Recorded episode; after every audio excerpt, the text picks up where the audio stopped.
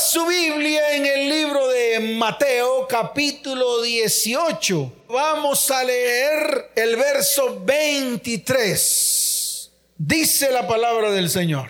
Por lo cual, como dice, el reino de los cielos es semejante a un rey. ¿Es semejante a quién? A un rey que quiso hacer cuentas con sus siervos. Si usted solamente deja la palabra hasta es semejante a un rey, malinterpreta lo que el Señor quiso decir a través de esta parábola. Por eso la tiene que leer de manera correcta. El reino de los cielos es semejante a todo lo que de aquí en adelante el mismo Señor relató. Eso es lo que quiere decir la palabra. Por eso dice, por lo cual el reino de los cielos es semejante a un rey que quiso hacer cuentas con sus siervos. No hay ninguna coma, es de corrido. Y sigue diciendo, y comenzando a hacer cuentas, le fue presentado uno que le debía 10 mil talentos. ¿Cuántos talentos le debía ese uno? ¡Wow! Mucha plata, mucho dinero. 10 mil talentos, cuando hice la conversión a hoy, más o menos es una plata, un dinero impagable. Es mucha plata. Son más de, wow, casi 8.450 millones de pesos. Esos son 10 mil talentos hoy. Estoy hablando de la cifra de hoy. Una cifra impagable. Nadie, ninguno, ni usted ni yo lo podemos pagar. Por lo menos yo no puedo pagar esa deuda. Para mí es una deuda impagable. Así como la cantidad de pecados que yo he cometido.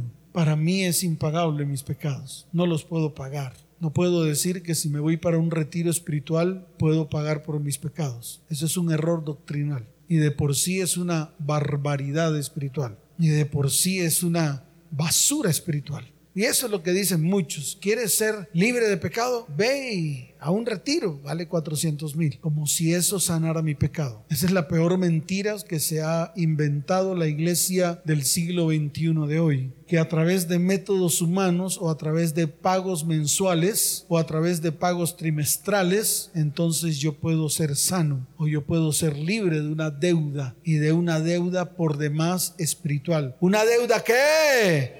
Dígalo fuerte, una deuda que por demás espiritual. Y yo le quiero decir algo. Las cosas espirituales hay que resolverlas en el espíritu. Las cosas espirituales hay que resolverlas como en el espíritu. No puede resolver usted algo espiritual con especies o con sacrificios o con dinero. No lo puede hacer porque se constituye usted en un brujo y en un hechicero. Y yo le quiero decir algo, ni los brujos ni los hechiceros heredarán el reino de los cielos. Así de fácil es. Eso es para que le quede claro. Si yo comienzo a mezclarme en jurjes para que sea quitada mi culpa y mi falta, hasta ahí llegó mi cristianismo. Pasé el límite y me convertí en un brujo y en un hechicero. Por lo tanto, ¿cómo? No, dígalo fuerte. Por lo tanto, como dice, por lo tanto usted no podrá salir contra Satanás y estar de acuerdo con él al mismo tiempo. En otras palabras, usted no puede usar ninguna herramienta cristiana que le fue dada a través de la palabra cuando usted está de acuerdo con Satanás en lo que hace. Es así de fácil. Si usted se pone de acuerdo con Satanás para hacer algo que le pertenece al reino de las tinieblas, no podrá salir contra él porque no tiene autoridad. Inmediatamente su autoridad le es quitada. Y así como en alguna cita bíblica dice, y quedarás desnudo, y en vergüenza. ¿Quedarás desnudo y qué? Y en vergüenza. Eso le ocurrió a una persona, lo leí en un libro eh, creo que fue el libro de cerdos en la sala, donde un hombre, ministro del Evangelio o líder de una iglesia, tal vez de esos que se preparan y tal vez están más preparados que chocolate espeso. Así no dice el dicho, no. Ah, bueno, que yogur, que yogur qué? Eso, está más preparado con yogur. Bueno, yo creía que era un chocolate espeso. Pero igual, está más preparado, se preparan, hacen muchas escuelas, se llenan de mucho conocimiento, tal vez son unos tebas en la palabra y se conocen la palabra de cabo a rabo, tal vez se conocen todas las citas bíblicas y pasaron con alta nota en los niveles que imponen las iglesias para que la gente se llene de conocimiento. Yo, lo, yo creo que era un hombre así, y este hombre comenzó a ministrar.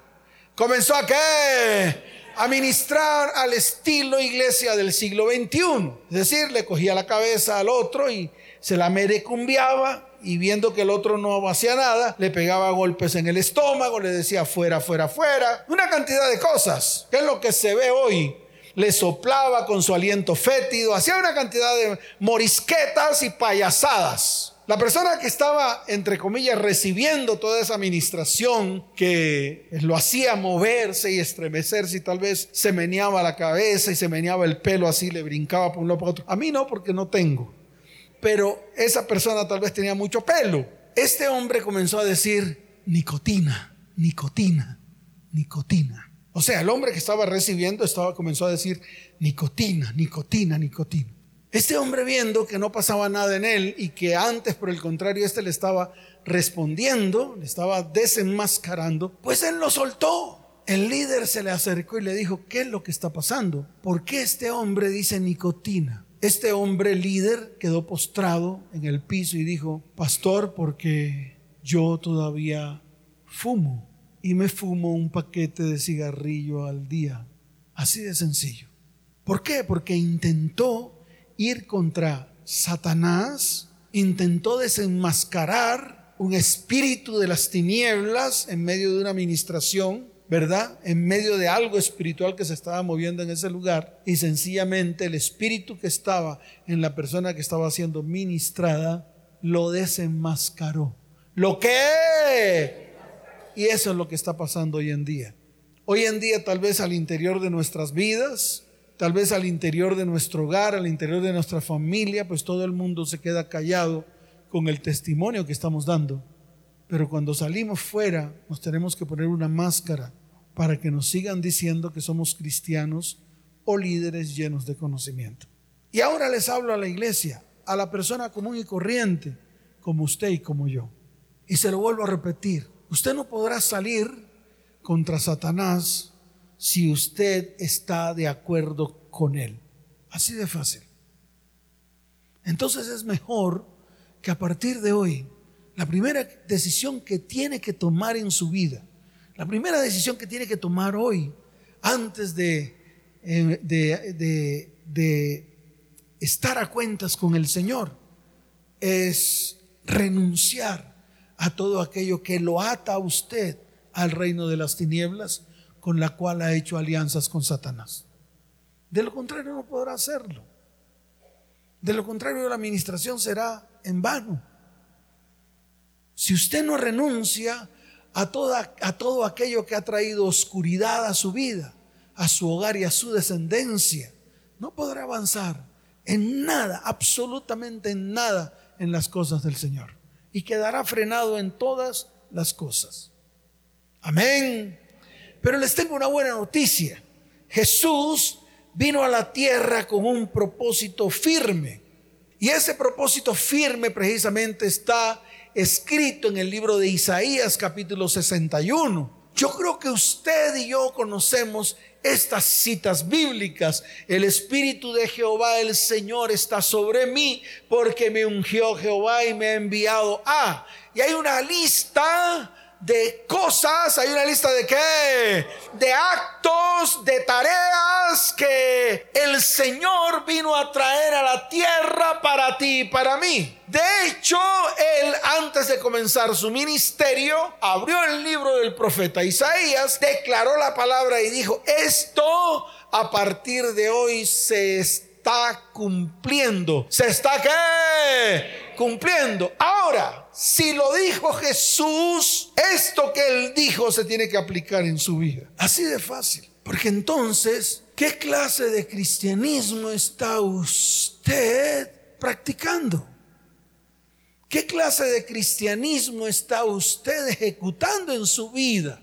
¿Por qué no mira? ¿Por qué no hace un, un análisis de su vida cristiana y verifique con toda precisión que su cristianismo está de acuerdo a la doctrina, fundamentos, principios y mandamientos que el Señor dejó en su palabra. Y ese es el primer estamos a cuentas que tenemos que comenzar a hacer. Es el primero, lo primero que tenemos que hacer. Es la primera tarea que tiene que hacer usted y que yo todavía, aún hoy, sigo haciendo. Y la sigo haciendo porque cada día necesito acercarme más y más a Él. ¿Cuántos dicen amén? Muy bien. Ahora, en el libro de Mateo capítulo 3, creo que también usted se conoce esta cita bíblica porque lo que estoy haciendo es fundamentando todo a través de la palabra. Estoy fundamentando todo a través de qué? A través de la palabra. Esa cita bíblica yo la tengo en una hoja que está aquí rota. Pero está aquí, mire, está aquí. Yo un día la arranqué porque precisamente muchos cristianos no estuvieron de acuerdo con esta palabra. Muchos cristianos que no estuvieron de acuerdo con esta palabra. Entonces decidí arrancarla de mi Biblia. Dije, ¿para qué la tengo si los cristianos no están de acuerdo con lo que el mismo Señor declaró? Imagínense, el mismo cristiano yéndose en contra de lo que Dios dijo. Y muchos no están de acuerdo con esta palabra. Dice la palabra en el capítulo 3, versos 10 en adelante. ¿Ya lo tiene? Muy bien, dice. Y ya también el hacha, el que está puesta a la raíz de los árboles. ¿Dónde está el hacha? ¿Puesta dónde? Claro a la raíz. Ahí está puesta. El hacha está puesta en su raíz. ¿En cuál? Ahí lo dice. Está muy clara. Mire para que usted vea dónde está puesta el hacha. Dice, el hacha está puesta a la raíz de los árboles. Por tanto, ¿cómo dice? Ustedes tienen hambre. ¿Cómo dice? Por tanto, todo árbol que no dé buen fruto es cortado y echado al fuego. Es que... Entonces, esa es la pregunta. ¿En qué raíz de su árbol está el hacha que Dios tiene lista para cortar? ¿Qué frutos está dando usted? ¿Cuáles son sus frutos? ¿Cuáles son sus frutos? La amargura, la pelea, la contienda. ¿Cuáles son sus frutos? La gritería. ¿Cuál es el fruto suyo? Eso es lo que tenemos que mirar. Y no nos gusta. ¿Sabes qué hacemos? Cortamos los frutos, pero dejamos la raíz. ¿Y qué pasa cuando usted corta los frutos y deja la raíz? Pues vuelven a salir los mismos frutos. Y esa es tal vez la gran pregunta que muchos se hacen. Pastor, como dicen, me parecen cabras, pastor. ¿Por qué razón repito tanto lo mismo? Peco y peco en lo mismo. Así dicen. ¿Por qué creen? Porque hacen lo que están haciendo hoy los cristianos. Van a un retiro espiritual y le cortan los frutos. Ay, quisiera tener unas tijeras, Adriana. Claro, unas tijeras para ver si le cortamos aquí los frutos a este. Hay que cortar los frutos aquí a todo el mundo. Yo soy capaz de cortar los frutos a la gente. Claro que eso es lo que hacemos normalmente. Cortamos los frutos. Te vamos al retiro, lloramos como cocodrilo. ¿Lloramos como qué? Parecemos cocodrilo. ¿Usted ha visto un cocodrilo llorar? Lágrimas de cocodrilo.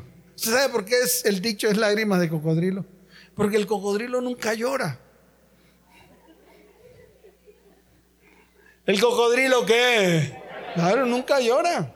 Y eso es lo que hacemos. Entonces llega el líder y le dice a usted, póstrese delante del Señor. A ver qué pecado ha cometido fornicación.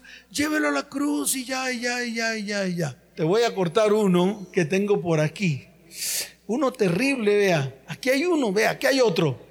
Vea, ya encontré otro por aquí, vea. Otro aquí, vea. Y este que está aquí. Uy, terrible. Pero si no corto la raíz si no corto lo que hay aquí en el corazón. Aquí, no va a pasar nada aquí. Por eso tenemos que estar a cuentas. Por eso tenemos que estar qué? a cuentas. ¿Para qué? Para que en algún momento de nuestras vidas podamos llegar a la raíz de todos nuestros asuntos. ¿Podemos llegar a la raíz de qué? De todos, mírelos todos. Colóquese a cuentas con el Señor y mire cada uno de los frutos que está produciendo su árbol. Ese es estar a cuentas. Estar a cuentas es poder colocarse delante del Señor. ¿Poder qué? Claro, colocarse delante del Señor y colocar los frutos que estoy dando. No, pastor, voy a colocar los talentos. Voy a colocar los qué? Los talentos. ¿Para qué? ¿Para qué si tus talentos cuando lo coloca delante de Dios ya están contaminados por el fruto que produce? Por eso hay que comenzar por el comienzo. Hay que comenzar qué? Por eso el Señor dijo, todo árbol que no da buen fruto es cortado y echado al fuego. ¿Cuántos dicen amén? Ahora mire el verso 12, que es donde quiero ponerle la lupa. ¿Qué quiero hacer con el verso 12? Ponerle la lupa, dice, su aventador, su qué. Dígalo fuerte, su qué.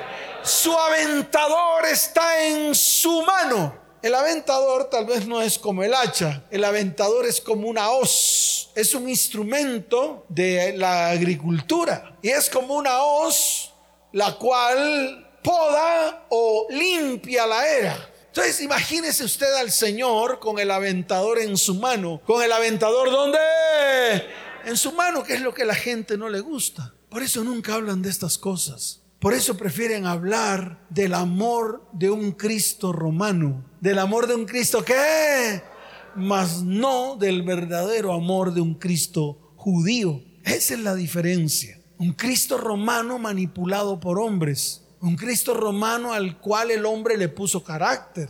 Mas al Cristo judío, ¿quién le podrá colocar el carácter si no es el que está escrito en la palabra que lo colocó el mismo Padre cuando lo envió a la tierra? Por eso está claro, Él vino con su aventador. Él vino para tomar su aventador en su mano. Y dice la palabra, y limpiará su era, como dice. Y recogerá su trigo. ¿Qué más hará? Muy bien, ¿y a dónde lo va a recoger? Pues sencillamente lo va a recoger en el granero. Y dice, y quemará la paja en fuego que nunca se apagará. Entonces aquí vuelve una pregunta para los cristianos. ¿Usted qué es? ¿Trigo o paja? ¿Usted qué es qué? ¿Ah? Se acabó el lío. Mire, a ver si usted es trigo o es paja. Ay, pastor, yo creo que soy, que no sé. Mm, no sé. Si no sabes, entonces colóquese a cuentas para que deje de ser paja para que deje de ser un pábilo que se lo lleva el viento y comenzar a ser trigo, para que ese trigo dé fruto y fruto abundante. Porque si usted es paja, sencillamente el Señor la envolverá y la echará en un fuego que nunca dejará de arder. Un fuego que nunca que, dígalo fuerte, un fuego que nunca que Dele fuerte ese aplauso al Señor. Fuerte ese aplauso.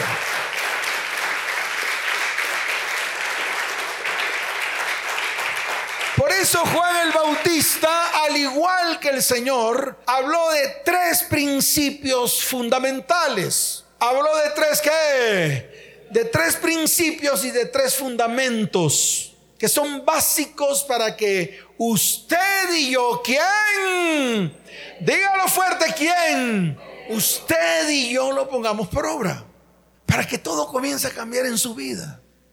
Mire, yo le voy a decir algo, las cosas no van a cambiar en su vida de Larín Larán. Las cosas en su vida no van a cambiar de Larín Larán. No van a cambiar por porque sí, por por arte de magia. Porque el cristianismo no es suerte ni azar. El cristianismo no es entre más obras yo hago, entonces más salvo soy. Entre más sirvo en mi iglesia, entonces más salvación vendrá a mi vida. Entre más gente tenga, más fruto tengo. No, nada que ver el fruto con la gente. El fruto es otra cosa. El problema es que hoy la iglesia acomodó el fruto a la gente. Entonces inventan que el que más gente tenga, más frutos da. Eso no es cierto. Eso es mentiras. Jesús nunca habló del fruto por la gente. Jesús habló del fruto por el carácter y por lo que produce el Espíritu Santo en su vida. Por lo que produce el Espíritu Santo en quién? En su vida, carácter. El Espíritu de Dios produce carácter en su vida. Y si en usted no hay carácter, yo le quiero decir algo, el Espíritu de Dios no está en su vida. Usted tiene todos los espíritus en su vida, menos el Espíritu de Dios. Y ese es el verdadero fruto. La fe, la templanza. Ese es el verdadero fruto. Esos tres principios o fundamentos, yo lo llamo principios fundamentales para poder agruparlo, son arrepentidos porque el reino de los cielos se ha acercado. ¿Cuál es el primer principio? Claro, el arrepentimiento. Si no hay arrepentimiento, no hay nada. Si usted no da un giro de 180 grados en su vida, no pasa nada. Si su giro es de 30 grados, no va a pasar nada. Si su giro es de 70 grados, no va a pasar nada. Si su giro es de 130 grados, no va a pasar nada. ¿Por qué? Porque hay un porcentaje el cual usted todavía lo sigue teniendo en su vida. Y ese porcentaje, así sea pequeño, leuda toda la masa. ¿Leuda qué? Se acabó el lío. ¿Le guste o no? Así sea la contaminación pequeña. Por eso al comienzo hablé del ejemplo. Da lo mismo mil fornicaciones que robarse un dulce. Da lo mismo. Da lo mismo media mentira que, que 50 mentiras. Da lo mismo. Y da lo mismo. ¿Por qué? Porque si a cada una de esas cosas usted no le introduce el arrepentimiento en su vida, o sea, si no da el giro completo, si no se vuelve al Señor con todo el corazón, si no se pone a cuentas con Él, nada va a pasar en su vida. Nada. Todo va a seguir igual. Tal vez el área financiera se le arregle. Tal vez el área sexual se le arregle porque decidió contraer matrimonio con la mujer con la cual fornicaba de día y de noche. Entonces le arregló su vida sexual. Dejó de convertirse en un lujurioso y laxivioso con la mujer que tiene al lado para convertirse en un hombre el cual ama y anhela a su mujer. Fíjese cómo una decisión puede hacer un giro y un cambio en su vida en una de sus áreas. Así de fácil. Entonces deja usted de fornicar para convertirse en un hombre que tiene una esposa la cual ama y anhela con todo su corazón. Es así de fácil. Fíjese la gran diferencia que hay. Pastor, o sea que un papel firmado hace eso. Sí, sí lo hace. Porque usted se pone en orden delante de los hombres. Y cuando usted se pone en orden delante de los hombres, entonces se pone en orden delante de Dios. Es así de fácil. ¿Cuántos están de acuerdo? El segundo principio, el segundo qué? Principio fundamental, básico es, haced pues frutos dignos de arrepentimiento. ¿Haced qué? Dígalo fuerte, haced qué? Frutos dignos de arrepentimiento. Se acabó el lío. Contra esto no hay ley, contra esto no hay retiros espirituales. ¿Por qué? Porque el fruto siempre se va a mostrar. El fruto de su pecado siempre se va a mostrar. El fruto de su lujuria se va a mostrar. El fruto de su lascivia se va a mostrar. El fruto de sus mentiras se va a mostrar. Siempre. Entonces, el mismo Juan el Bautista declara un principio antes incluso de que Jesús predicara el Evangelio, antes de que Jesús abriera su boca para predicar el Evangelio que un día el Padre le entregó en los cielos y se lo entregó a su pueblo, se lo entregó a quién? Y su pueblo no lo recibió. Lo mismo está pasando con la iglesia cristiana de hoy. El Señor entregó un evangelio que vino directamente de Dios y abrió su boca hablando de aquel que conocía para que muchos aplicaran lo que el Señor estaba diciendo. Pero muchos de los de las iglesias de hoy no lo hacen, no lo que. Dígalo fuerte, no lo que. No lo hacen. Y entonces se pasan por la faja la palabra. ¿Qué hacen con la palabra? Y la tercera fue la que acabé de declarar con el hacha. El hacha está puesta a la raíz de los árboles. Por lo tanto, tanto a usted como yo, como el de al lado, como el de atrás, como el pastor Chichumeco, bonito que se para en la tarima, como el apóstol te lo vino, me lo veas, como cualquiera A todos les va a pasar lo mismo. Si todos son árboles y esos árboles no da buen fruto, el Señor tomará el hacha y cortará el árbol y lo echará en el fuego. ¿Cuántos dicen amén?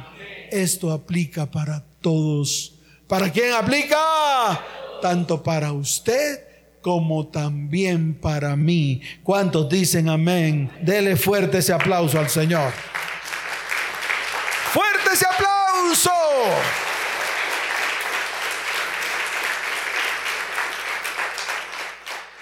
El libro de Mateo capítulo 18, desde el verso 23 hasta el 35, retomando la palabra, habla precisamente de un rey que llamó a cuenta a sus siervos. ¿Qué hizo el rey? Llamó a cuentas a sus siervos. Tal vez esta noche el Señor te llame a cuentas. Un día yo estaba en mi cuarto, yo siempre me levanto muy temprano en la madrugada para hablar con el Señor y para hacer las tareas que me gusta hacer en las horas de la madrugada, especialmente las que tienen que ver con el Señor. Y me senté en mi cama Siempre me siento en el borde de la cama, coloco mis codos sobre mis rodillas y meto mi cabeza sobre mis brazos y hablo con Él. Y un día se me apareció el Señor y me dijo, hoy es el día en el cual voy a hacer juicio contra tus enemigos. Yo seguí hablando con Él porque no entendía qué era lo que el Señor me quería decir. Entonces me dijo, tú tienes tres enemigos. Un día me lo dijiste y me los nombró, se llama tal, Pascual y fulanito. Claro, yo me puse la mano en la cabeza y dije, wow, tremendo esto que me está pasando hoy. Y el Señor me dijo, pues hoy voy a hacer justicia sobre ellos. Y me empezó a recordar, ¿qué empezó a hacer el Señor? Pues a recordarme, a decirme, recuerda que al uno me dijiste que lo atravesara un rayo. ¿Te acuerdas? Al otro me dijiste que cuando estuviera atravesando la carrilera del tren, que se le quedara varado su carro y que pasara el tren y lo moliera. Y a la otra me dijiste que le diera un cáncer que no pudiera soportar ni ella misma el dolor hasta tal punto de que ella misma se tenía que matar. Pues he venido a hacer lo que un día me pediste. Así me dijo. Me llamó a cuentas estos tres enemigos me hicieron la vida imposible y comenzaron a inventar hechos y acontecimientos que nunca sucedieron. Destruyó mi casa, destruyó mi familia, casi que acaba con la iglesia, casi que acaba con todo. Estos tres. Ahí tengo en mi escritorio, tengo un, eso se llama una providencia, donde el mismo magistrado habla de cada uno de ellos y habla acerca de las mentiras, contradicciones e inventos que ellos mismos se inventaron. Y lo tengo ahí. Entonces yo levanté ese argumento de ver cómo el hombre, el mismo hombre, me defendía de todo lo que nunca había hecho. Y yo tenía un dolor tan grande en mi corazón, tenía tanto dolor en mi corazón, había tanto odio y tanta rabia por estos tres que un día en medio de mi desesperación, lancé estas tres palabras contra ellos. Una, la cual decía, a este Señor yo quiero que lo atraviese un rayo, a este Señor yo quiero que lo atraviese un tren, y a esta Señor yo quiero que le dé un cáncer, hasta tal punto de que no se pueda soportar su propio hedor, de lo podrida que tiene que quedar. Y el Señor se me apareció y me dijo, hoy es el día del juicio de estos tres. Y me dijo, ¿qué respondes a esto que te estoy diciendo? Cuando el Señor me dice eso, yo comencé a llorar. Se me rompió el corazón en mil pedazos. Por un lado, porque yo decía, wow, es el tiempo de mi venganza, porque los quiero ver a todos y quiero ir a sus sepelios. Por otro lado, porque yo no tenía la capacidad de juzgar a nadie, ni colocar sobre alguien ninguna sentencia. Y había una confrontación muy fuerte desde esa hora de la madrugada, casi una y media de la mañana, hasta las tres y media, faltando un cuarto para las cuatro. Ahí postrado. Y cuando hablo de postrado no quiere decir que esté acostado, arrodillado, no, ahí, con las manos en la cabeza, apoyando mis codos sobre mis rodillas, quebrantado, llorando.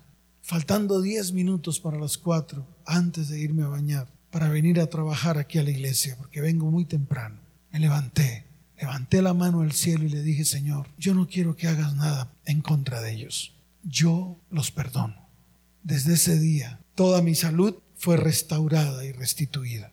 Desde ese día, Dios comenzó a hacer algo en mi economía. Desde ese día comencé a recibir mayor revelación de la palabra para traérsela al pueblo. Desde ese día comenzó a crecer la emisora, porque prácticamente era una emisora, era una emisora muy local. Desde ese día Dios comenzó a hacer las grandes cosas que Él prometió que iba a hacer con mi vida. Y eso que estoy relatando es exactamente lo mismo que está aquí escrito con los dos deudores. Mientras que el uno le debía diez mil talentos, el cual el rey se lo perdonó. ¿Qué hizo el rey? Se lo perdonó porque éste no podía pagar y suplicó paciencia para pagar. El Señor, movido a misericordia, le soltó y le perdonó la deuda. Aquel siervo halló a su consiervo que solamente le debía 100 denarios. La diferencia entre lo uno y lo otro es garrafal del norte al sur, del oriente al occidente. Hay una gran diferencia entre 10 mil talentos a 100 denarios. Es lo mismo que nos ocurre a nosotros. Y yo le pregunto a toda la iglesia que está reunida en este lugar, ¿cuántos pecados no te ha perdonado a ti el Señor? ¿Cuántas faltas no te ha perdonado y te ha limpiado el Señor en tu vida? ¿Cuántas cosas que has hecho que van en contra de los principios, fundamentos y de la palabra de Dios, Dios no te ha perdonado? Dios no te ha limpiado con su sangre. Y la pregunta es, ¿por qué razón si el Señor te ha perdonado de una manera descomunal, de una manera que, dígalo fuerte, de una manera que de una manera descomunal, ¿por qué tú no perdonas lo poco que han hecho contigo? Porque es poco ante lo mucho que tú has hecho. Esto pasó con estos dos deudores. Este hombre que fue perdonado, este hombre que fue qué, que fue perdonado, fue y se encontró con el que le debía 100 denarios. Nada, un dulce del supermercado. Por eso el ejemplo del comienzo. Estas charlas son todas concatenadas, estas charlas son fundamentadas para que usted lo aplique a su vida, que usted comience a hacerlo en medio de su vida, en medio de su hogar, en medio de su descendencia, para que usted lo enseñe. ¿Y a quién se lo enseña si primero no le tiene que llegar a usted para que lo pueda enseñar de manera correcta? O si no lo va a enseñar como lo enseñan todos, parece un loro repitiendo y repitiendo y repitiendo. Si usted no vive esto, no podrá salir de su boca. Así de fácil. Por eso al comienzo puse mi ejemplo. Me dolió, claro que me dolió.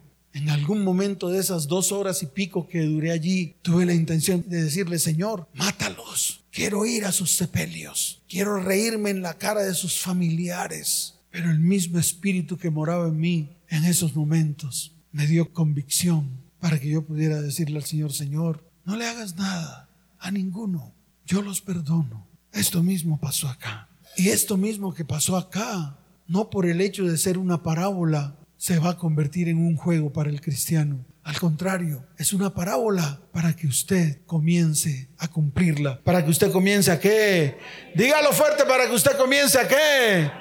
A cumplirla. ¿Qué espera? ¿Cuánto más va a esperar cuando sus huesos se calcinen? ¿Cuánto más va a esperar cuando su colon se pudra? ¿Cuánto más va a esperar cuando a su estómago se le abra una llaga incurable? ¿Cuánto más va a esperar? Y se lo digo a la iglesia, y se lo digo a las mujeres y a los hombres que están aquí. ¿Cuánto más van a esperar si Dios envió a Jesús para que tus pecados y los míos, tus faltas y las mías, todas, ¿cuántas?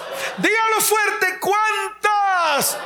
Todas fueron quitadas y borradas. Porque tú no haces lo mismo con tu próximo. ¿No haces lo mismo con quién? Dígalo fuerte, no haces lo mismo con quién. Con tu próximo. ¿Por qué te atas? ¿Por qué sigues amarrado a la falta de perdón?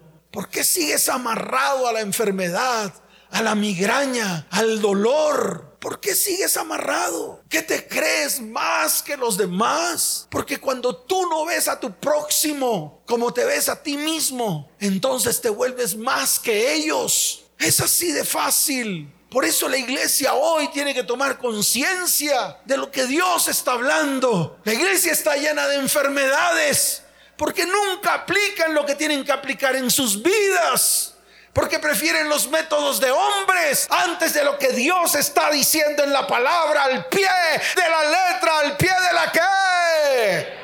Mire, va a seguir usted en medio de sus verdugos. Ese es el problema. Pregúntese por qué está así. Pregúntese por qué su cara es apretada, carepuño. Eso es lo que vemos en las iglesias. Hombres y mujeres con carepuño, amargados con raíces de amargura profundas y creyéndose los temas del Evangelio. Ya basta. Es suficiente. Dios hoy dice, es suficiente. ¿Saben por qué? Porque tarde o temprano seguirán allí en medio de sus verdugos. Mire lo que dice la palabra. Entonces su Señor enojado le entregó a los verdugos hasta que pagase todo lo que debía. ¿Será que tú tienes lo suficiente como para pagar toda la deuda del Señor? ¿Será que tienes la plata suficiente para ir a la cruz del Calvario y ofrecer los 400 mil de tu retiro espiritual o los 250 mil de la actividad que van a hacer en la iglesia? Y así está la iglesia contaminada, vuelta a una miseria por estos que hablan mentira delante de la gente y se ponen máscaras, pero a la hora de actuar no hay ningún espíritu en ellos. Y esa es la verdad de lo que está pasando hoy en día en la iglesia. Le guste a usted o no, venga aquí a chismosear y hablar paja. Contra esta palabra no hay ley, no hay ley. Así usted se pare de cabeza o haga como chivo. Y así a usted le guste o no. Pero ya basta. Porque la iglesia está sumergida en medio de dolor, en medio de enfermedad, en medio de podredumbre, en medio de iniquidades, en medio de maldades, en medio de falsedades, en medio de máscaras, en medio de tramposos. Y no son capaces de pararse firme para ponerse a cuentas con Dios. ¿Cuántos dicen amén? Dale fuerte ese aplauso al Señor.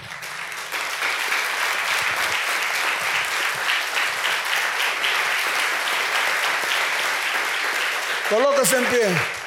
Por eso tanto usted como yo tenemos que estar a cuentas. Tanto usted que está ahí como yo que estoy aquí. Cada día me pongo a cuentas. Cada día, cada día. Usted recibió el perdón inmerecido, inmerecido que el ser humano recibe de parte de Dios. No merecemos el perdón de Dios, ni podemos pagarlo con nada. La persona que ha recibido el perdón de Dios debe aprender a perdonar. Aprender porque no es emocional, es una decisión. Si es una decisión, tiene que tomarlo no en las emociones, sino aquí en la mente, aquí donde está almacenado. Perdonado, pero sin querer perdonar. Así andan los cristianos. Y en algún momento tendrán que estar a cuentas.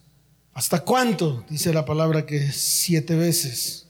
¿Siete veces? Setenta veces siete.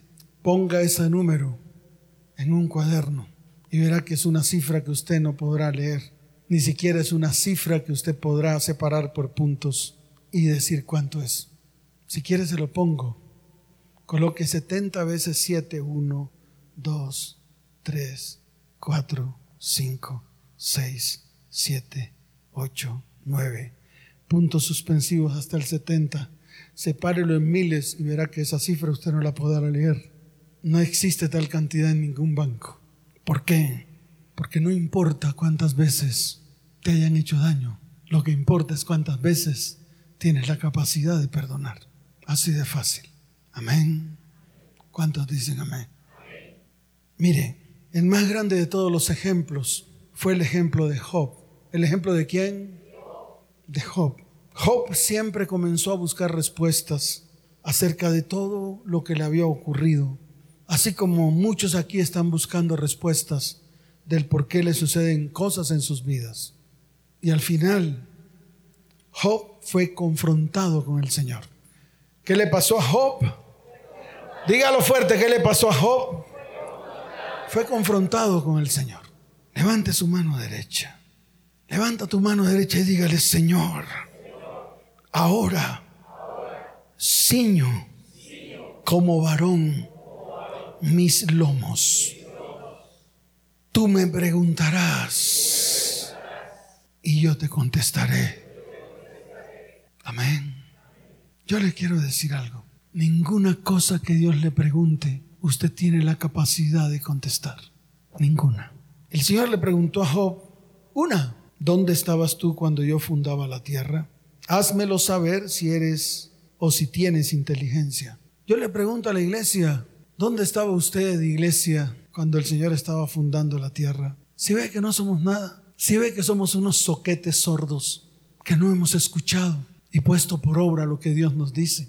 ¿De qué no las tiramos? ¿De qué se cree usted? ¿Qué se cree usted? ¿De qué se las tira? ¿Dónde está su sabiduría y su inteligencia? ¿Quién ordenó las medidas de la tierra, si lo sabes?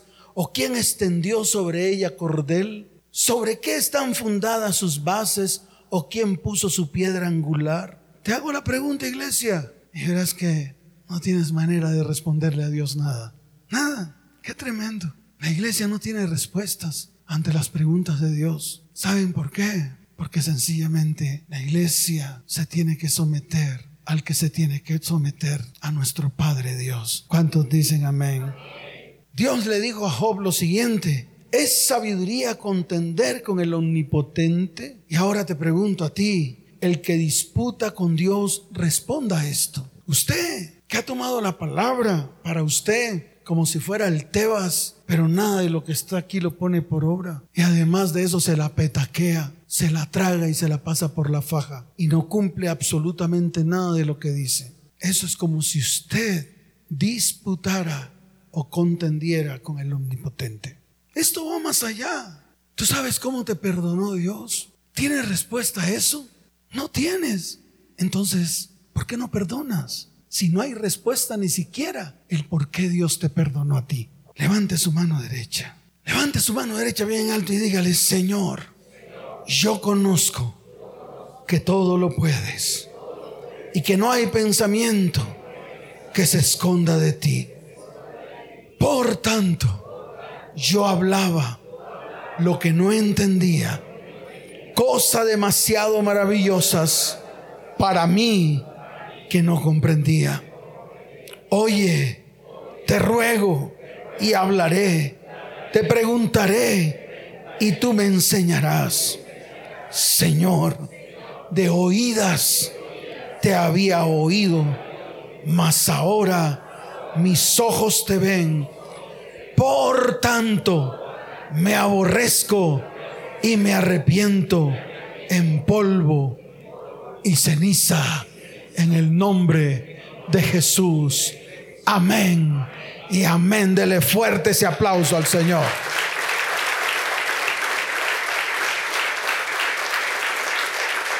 Ay, pastor, y el perdón. Ay, pastor, yo pensé que usted iba a cerrar los ojos y decir, ay, ay, perdona al que te hizo daño. Ese es su problema. Ese problema es suyo, no mío. Ese es su problema. Si usted quiere seguir como está o quiere hacer lo que Job dijo cuando afirmó, ahora me aborrezco. ¿Ahora qué? Me aborrezco. Porque definitivamente no soy nada y necesito de ti. Levante su mano y diga, Señor, necesito de ti. Señor, desciende sobre mi vida, sobre mi hogar, sobre mi familia y levántame en este tiempo. Levántame, Señor, con tu amor, con tu bondad y con tu misericordia. Padre, hoy me comprometo a estar a cuentas contigo para que tú obres en medio de mi vida, en medio de mi hogar, en medio de mi descendencia y transformes todo lo que tengas que transformar en el nombre de Jesús. Amén. Y amén. Dele fuerte ese aplauso al Señor.